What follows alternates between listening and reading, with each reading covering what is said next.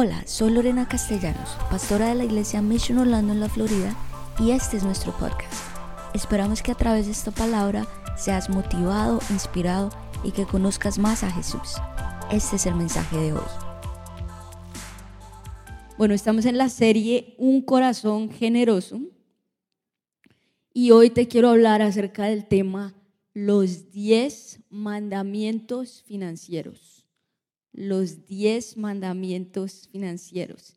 Y escuché la historia de una señora hace muchos años acá en los Estados Unidos que estaba en, la época de, de Navidad, de invierno, y dos niños le tocaron la puerta, un niño y una niña, y ella estaba muy ocupada y les iba a decir, no, no tengo tiempo, pero eran dos niños muy pobres, con ropa muy grande, ropa muy vieja, y ella como que los iba ya a decir que no, que siguieran derecho, pero cuando vio sus zapatos, sus sandalias, las vio mojadas de la nieve y ella les dijo, bueno, entren y les voy a hacer un, un chocolate caliente. Entonces los niños entraron a la sala, esperaron y mientras tanto ella estaba en la cocina haciéndoles el chocolate, ya después le entregó la taza del chocolate y la niña dijo, wow, qué taza tan linda, tú debes ser muy rica. Y ella dijo, no, no soy rico, no soy rica. Después vio que salía el plato con el, con el vaso y decía, wow, es del mismo estilo, es la misma. Ah, tú, tú sí que debes ser rica. Y ella dijo, no, no soy rica. Ya ellos siguieron ahí en el fuego, en la chimenea, calentándose un poquito. Y ya llegó la hora de salir de ellos y cuando salieron dejaron huellas de sus pies mojados, sus zapatos mojados, en la alfombra y ella dijo, bueno, creo que no lo voy a, limpiar porque estas son huellas de que soy rica. Y los niños salieron y ella quedó con este sentimiento. ¿Y cuántos saben que el hecho de que tú tengas una casa, ya eres rica, ya eres rico?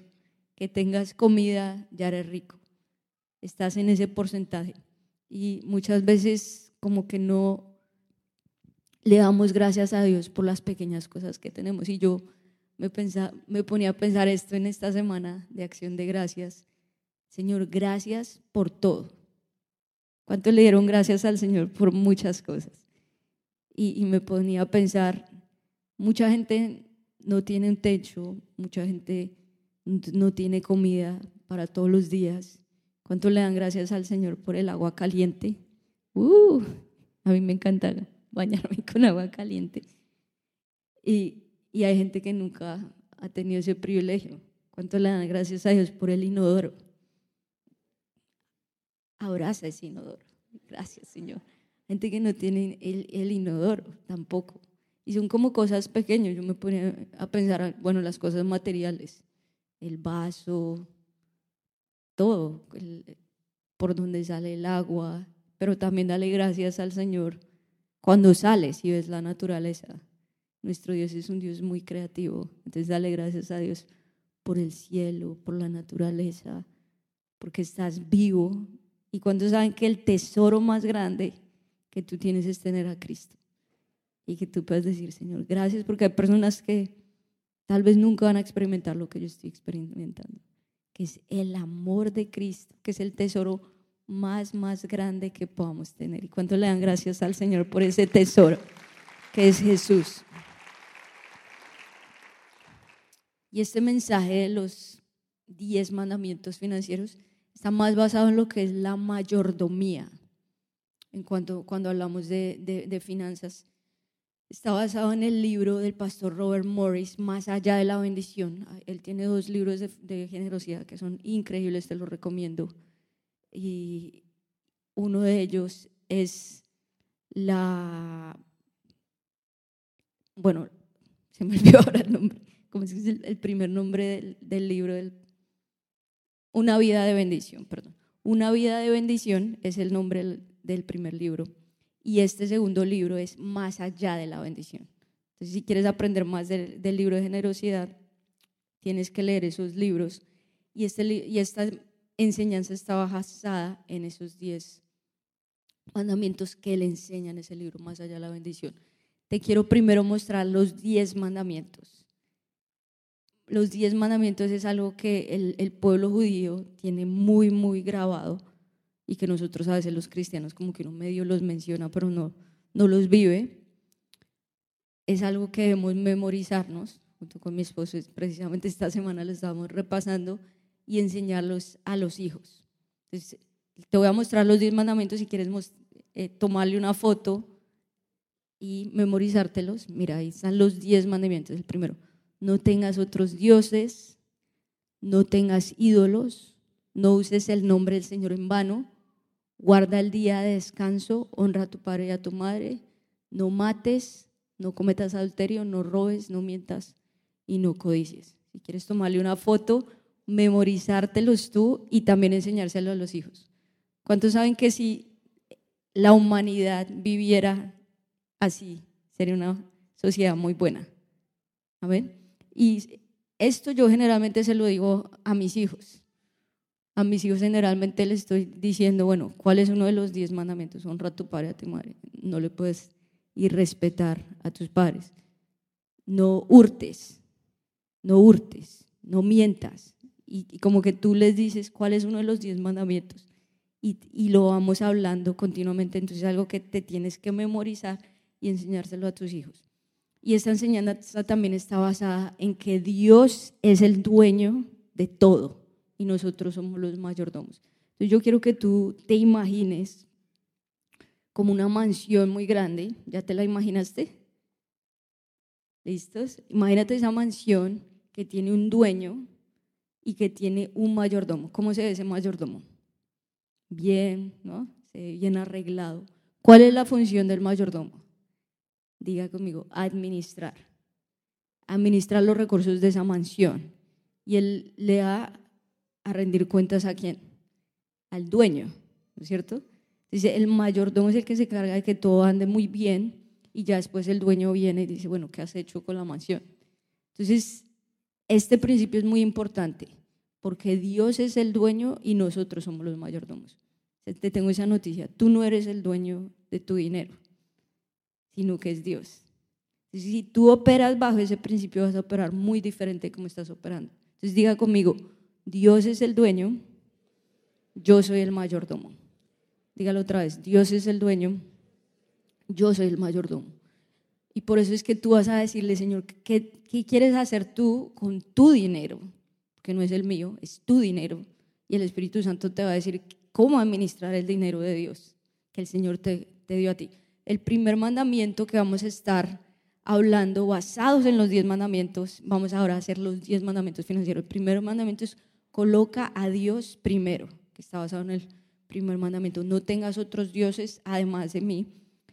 Y vamos a leer Primera de Reyes 17, el versículo 10, dice, Elías se dirigió a Sarepta y cuando llegó a las puertas del pueblo vio a una viuda juntando leña y dijo, por favor, ¿podrías traerme un poco de agua en una taza? Mientras ella iba a buscarle el agua, la llamó y dijo, también tráeme un bocado de pan. Pero ella respondió, le juro por el Señor su Dios que no tengo ni un pedazo de pan en la casa, solo me queda un puñado de harina en el frasco y un poquito de aceite en el fondo del jarro. Estaba juntando algo de leña para preparar una última comida. Después mi hijo y yo moriremos.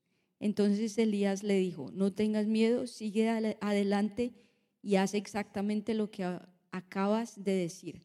Pero primero, diga conmigo, pero primero, cocina un poco de pan para mí Luego, con lo que te sobre, prepara la comida para ti y tu hijo, pues el Señor Dios de Israel dice, siempre habrá harina y aceite de oliva en tus recipientes hasta que el Señor mande lluvia y vuelvan a crecer los cultivos. Me encanta esta historia porque era un tiempo de sequía, era un tiempo donde no había lluvia. O sea, el profeta Elías había profetizado no haber lluvia por tres años, entonces la gente estaba en pobreza extrema. Dios había estado proveyendo a Elías milagrosamente. Un pájaro venía y le traía comida, literalmente.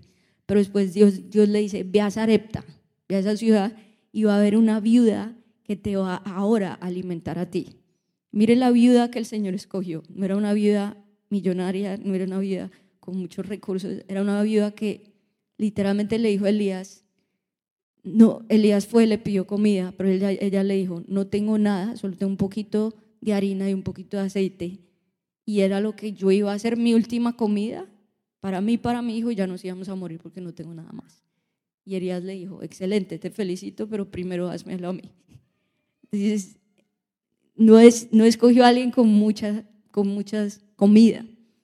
Y esta viuda obedeció al profeta y le dio lo primero al profeta.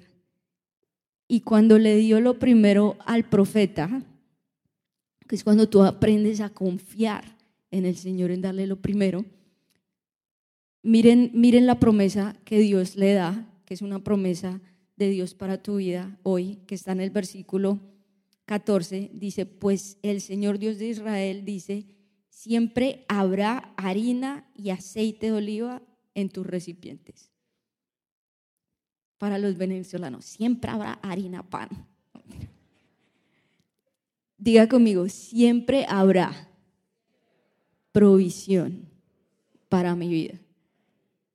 Esa es la, esa es la promesa. El profeta le dijo, tú estás pensando que ya te quedas, estás en lo más bajo, que ya estás, mejor dicho, hasta acá y ya te vas a morir. Pero primero, diga conmigo, pero primero. Es el principio de lo primero que nosotros hablamos mucho acá en la iglesia, el principio de lo primero. ¿Qué significa? Es que tú le vas a dar a Dios lo primero, lo primero de tu año. Entonces en el mes de enero, enero 9, por eso comenzamos en la iglesia con 21 días de oración y ayuno. Uh. lo primero de tu año para que te vayas preparando después de las vacaciones. Está bueno el ayuno. Lo primero de tu año, lo primero de tu semana, vienes el día domingo acá.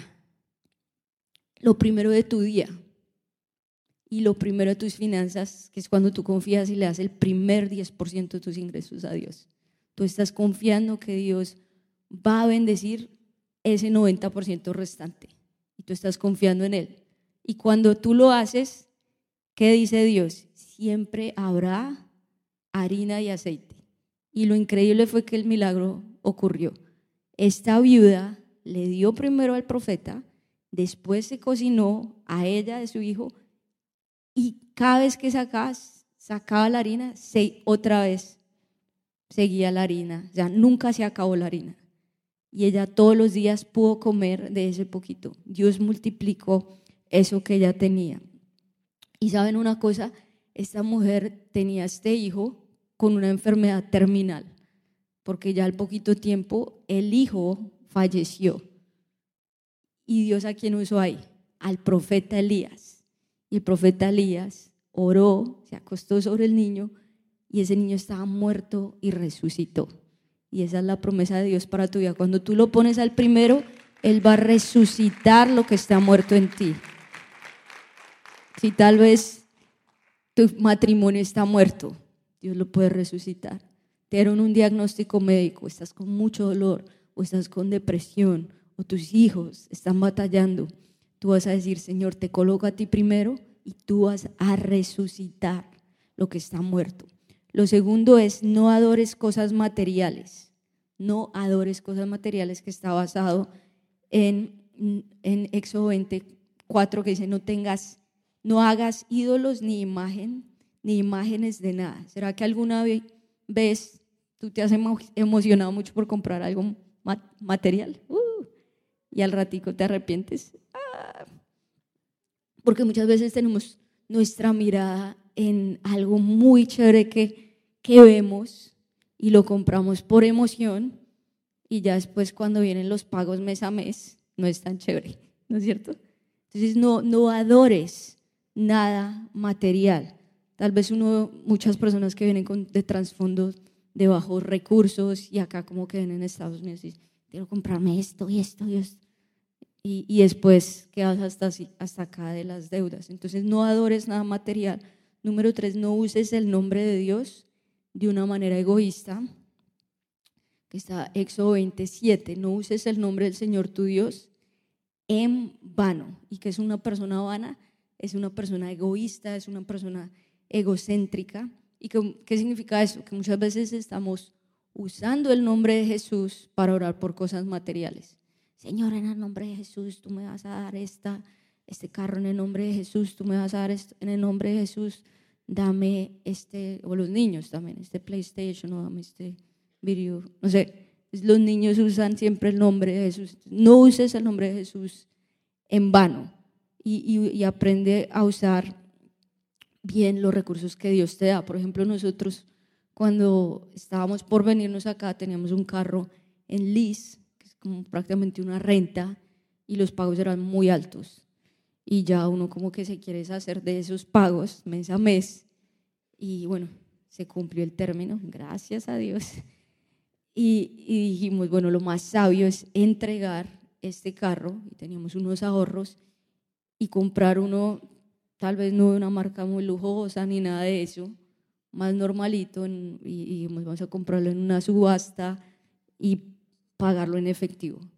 Y ustedes no saben la alegría, uno, cuando entregamos el carro, uh, y dos, cuando tú lo pagas totalmente en efectivo y ya no quedas con pagos. Tú dices, libertad, y sientes como un descanso. Entonces Dios te va a empezar a guiar tal vez a hacer esas decisiones correctas en tu vida. Y me encantó una cosa que dijo Dave Ramsey, de las 10 marcas de carros que usan los millonarios, que uno como que se imaginaría, wow, los carros más lujosos. Miren, les voy a decir los tres primeros, Toyota, Honda y Ford. ¿Son lujosos? Son renormales, ¿no es cierto? ¿Por qué? Porque el, millonario no tiene que aparentar nada. Ya sabe que está administrando bien sus finanzas. Entonces, es lo mismo. Número cuatro, sé un buen mayordomo. Éxodo 20:10 dice, pero el día séptimo será un día de reposo para honrar al Señor tu Dios. No hagas en ese día ningún trabajo. Diga conmigo eso. No hagas en ese día ningún trabajo. Vuélvelo a decir. No hagas en ese día ningún trabajo. Y Dios es muy sabio cuando Él hizo los siete días. Dices, tiene seis días para trabajar y uno para descansar. Y, mucha gente dice, no, es que yo, yo soy más vivo, como decimos en Colombia, y yo sé que puedo trabajar los siete días. Mira, si hasta el mismo Dios, si quieres saber cómo Dios creó los cielos y la tierra y todo lo que vemos, lee Génesis 1, ¿qué dice ahí? Dios que creó todo en seis días y el, y el séptimo que, que hizo descansó. O sea, tú quieres ser mejor que Dios. Pero cuando tú eres un buen mayordomo, tú estás diciendo, Señor, yo confío en que tú puedes dar la provisión para mi vida en seis días, mucho más, en lo que yo puedo hacerlo por mis propias, propias fuerzas en siete. ¿Cuántos confían que Dios les puede prosperar en seis días? Y también tú vas a ser un buen mayordomo de tu tiempo y tu energía. ¿Por qué? Porque cuando tú trabajas muchísimo vas a estar muy cansado y no vas a poder producir mucho, no vas a poder después producir lo que Dios quiere que tú produzcas. Entonces dile al Señor, dame, ayúdame a manejar muy bien mi energía, mi tiempo y también los días en que debo trabajar. Entonces el, el día domingo debe ser un día de reposo para ti o cualquier otro día, pero donde tú verdaderamente descanses, donde tú adores, donde tú le digas, Señor, este día es para ti. Y los buenos mayordomos hacen tres cosas. Gastan sabiamente, ahorran diligentemente y dan generosamente. Esas tres cosas hacen los buenos mayordomos. Y, David Green, que es el fundador de Hobby Lobby, ¿cuántos conocen las tiendas Hobby Lobby? Son increíbles. Es una organización cristiana. Desde que él fundó esa organización, esa tienda, él, lo fundó con principios bíblicos, porque creció en un lugar cristiano y él dijo, quiero fundar mi organización de esta manera. Entonces ellos cierran el día domingo, porque ellos, también dicen, queremos que las personas que trabajan acá puedan ir y adorar. Entonces cierran el día domingo y están confiando de que Dios les provea todo lo que deben proveer en seis días y todos los años crecen, así como Chick-fil-A que cierra el día domingo, cuando saben que Chick-fil-A es el, pollo del Señor. Aleluya. Eh, pero lo mismo, Chick-fil-A igual, estamos confiando de que Dios nos va a proveer en seis días mucho más de lo que lo haríamos en siete.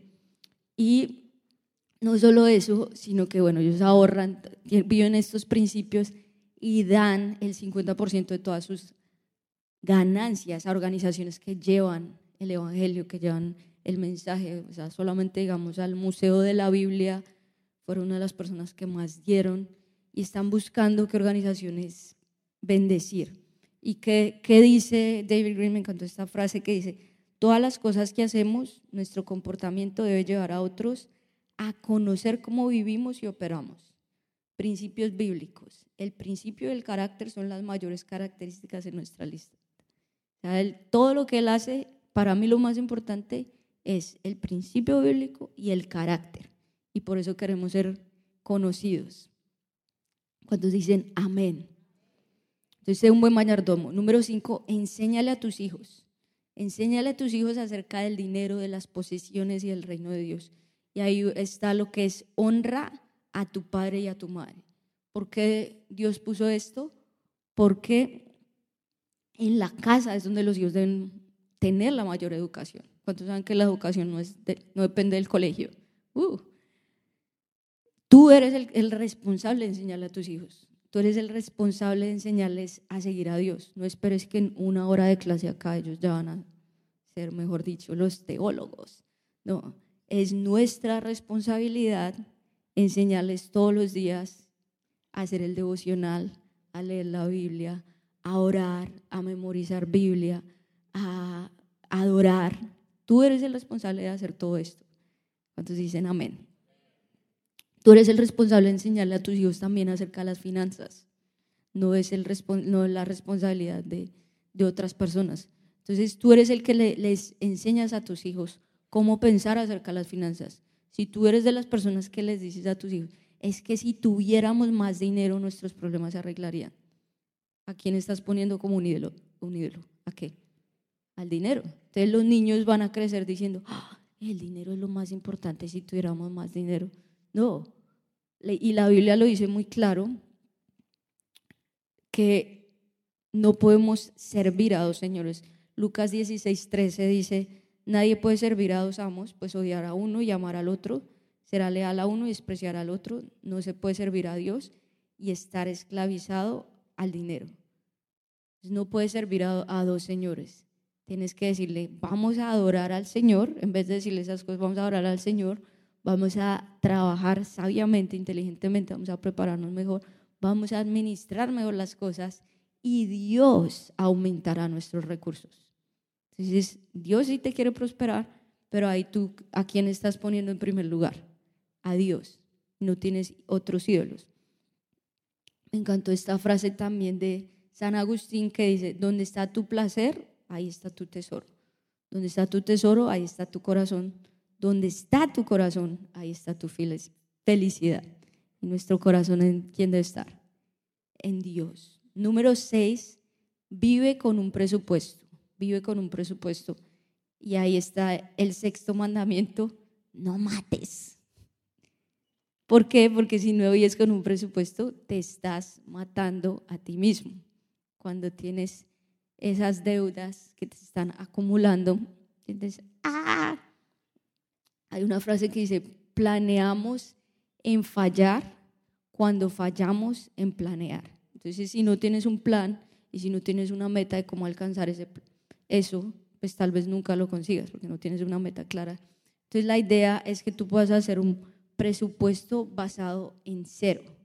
¿Qué significa eso? Donde tú vas a hacer una lista por porcentaje de absolutamente todos tus gastos, incluyendo todo. Si tienes tu diezmo, tu vivienda, tus carros, tus hijos.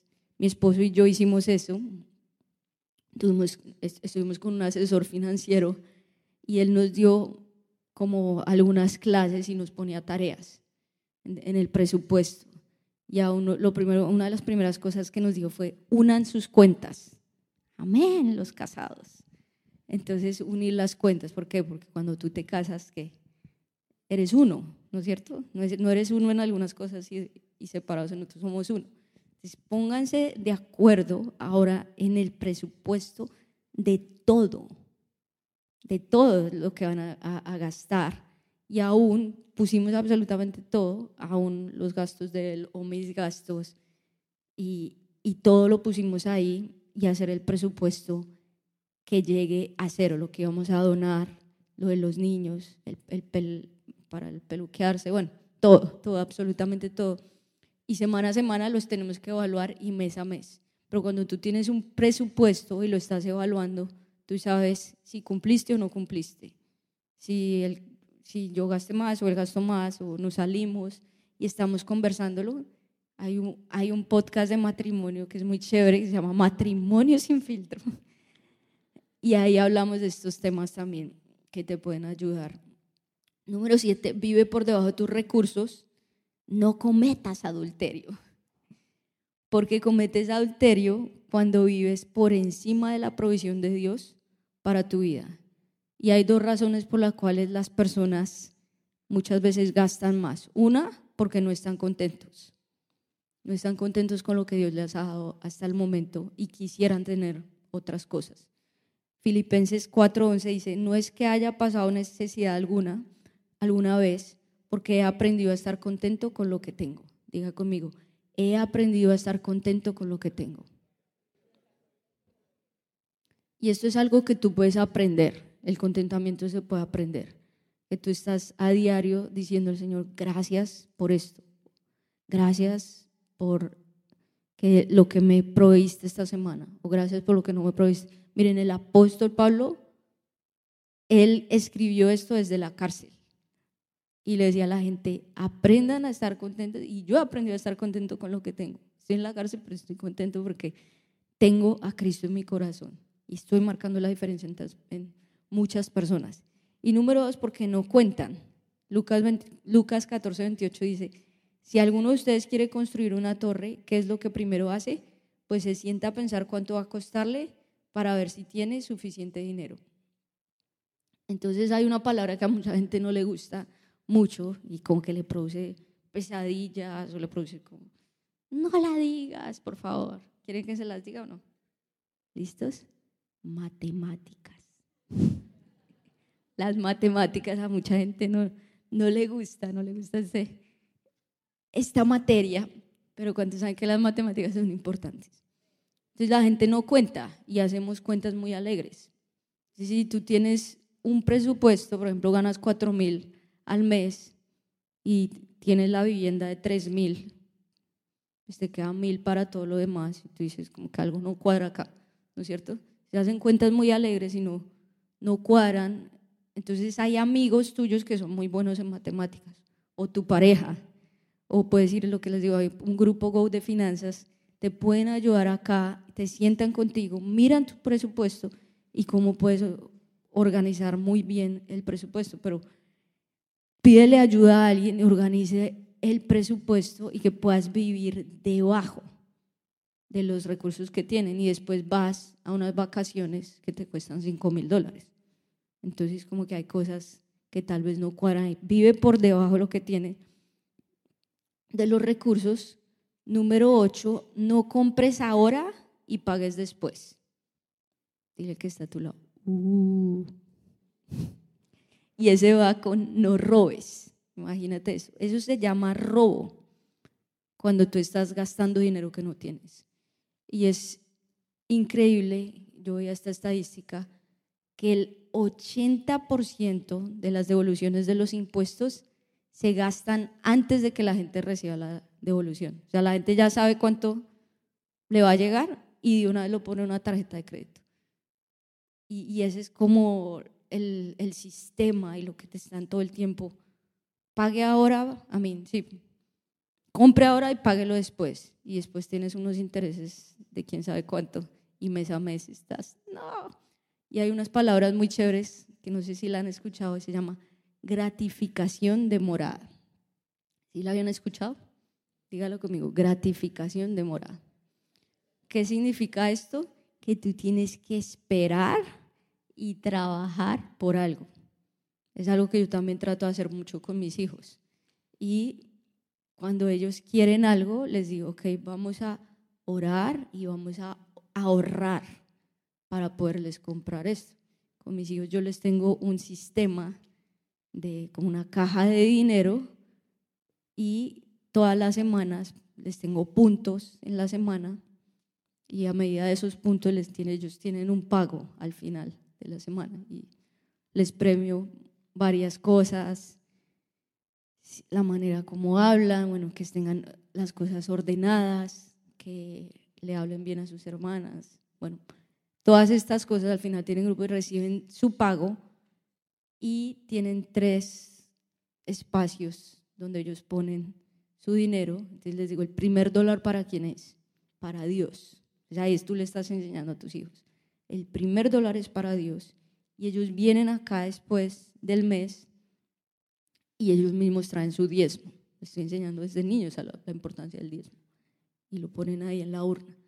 Después, dos dólares vas a ahorrar, dos dólares para gastar mi hija mayor, quiero este bebé, que no sé qué, y bueno, me la lleva, mostrando bastante la foto.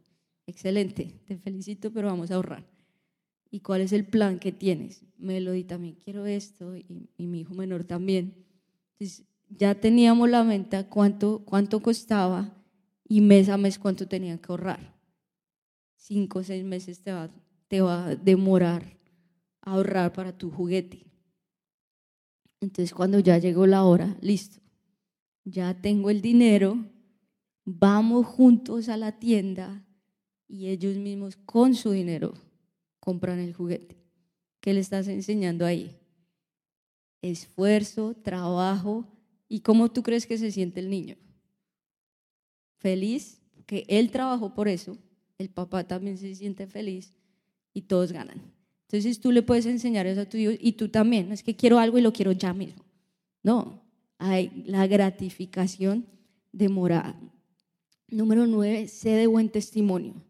Y ahí está el noveno mandamiento, no des falso testimonio en contra de tu prójimo. Debemos ser un buen testimonio en todo lo que hagamos. Tal vez si tú en tu casa no cuidas el césped, tienes la casa toda dejada, el vecino está viendo eso, pero llegas con un carro de último modelo muy lujoso. Entonces la gente dice como que algo acá no cuadra. No, no seas de mal testimonio, sino sé de buen testimonio, que la gente pueda ver que tú eres un buen mayordomo de tus finanzas. Y número 10, practica el contentamiento, que es, que es el versículo que dice, no codicies la casa de tu prójimo. No codiciar es no querer algo que otros tienen, es estar contento. Cuando tú no estás contento, tú deseas lo que otros tienen. Colosenses 3:5 dice, así que saquen todo el mal de su vida, pecados sexuales, inmoralidades, malos pensamientos, malos deseos y codicia, que es una forma de adorar ídolos. ¿Qué dice ahí? ¿Codicia qué es? Una forma de adorar ídolos. cuando el Señor te dice, cuando tú codicias lo que tiene el otro, tú estás teniendo idolatría en tu vida, tú estás anhelando las cosas materiales. Entonces, no, no te compares con otras personas, no porque alguien compró algo, tú lo tienes que comprar. Y si hay cosas que despiertan eso en ti, elimínalas. Dios me ha hablado muchísimo aún de redes sociales. Si es algo que, que hace eso en ti, elimínalo. Si estás con una persona, te está diciendo cosas, tú vas a decir, bueno, feliz, te felicito que tú ya has comprado eso, pero Dios no me ha hablado a mí de que debo comprar eso. Algo que debes practicar es, antes de cualquier compra, ora. Antes de hacer cualquier compra, ora. Ora al Señor y dice, Señor, tú eres el dueño, yo soy el mayordomo. Di conmigo eso otra vez.